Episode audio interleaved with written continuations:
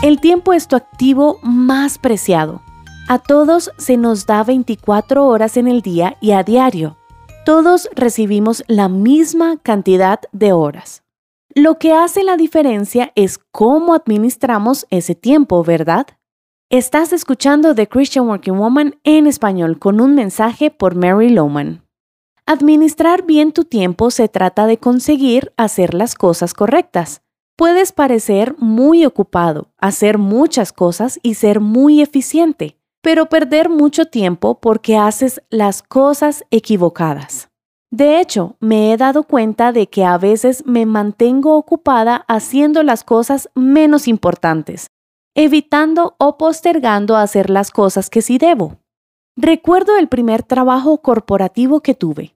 Ciertas personas se quedaban hasta muy tarde, parecían muy ocupados y hasta me sentía un poco intimidada cuando cada mañana hablaban acerca de lo tarde que se habían quedado trabajando la noche anterior.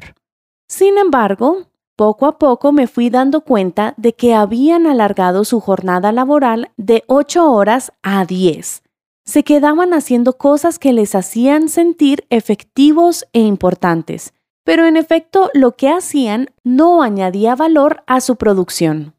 Es más importante completar bien una tarea que 100 tareas no importantes. ¿Recuerdas cuando la mujer con el flujo de sangre tocó el borde del manto de Jesús? Jesús hizo un alto en medio de toda la multitud.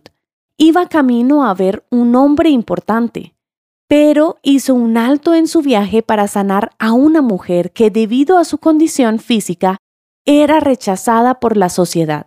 En medio de todas las demandas y requisitos que apretaban la agenda de Jesús, fue más importante para él parar para orar por dicha mujer.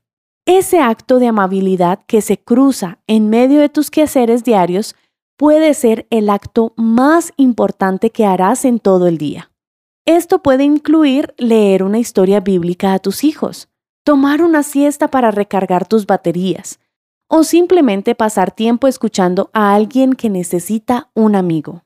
No olvides que Dios a veces planea interrupciones divinas que ante nuestros ojos pueden parecer una pérdida de tiempo, pero que en realidad son oportunidades de invertir nuestro tiempo de manera que lo honre a Él.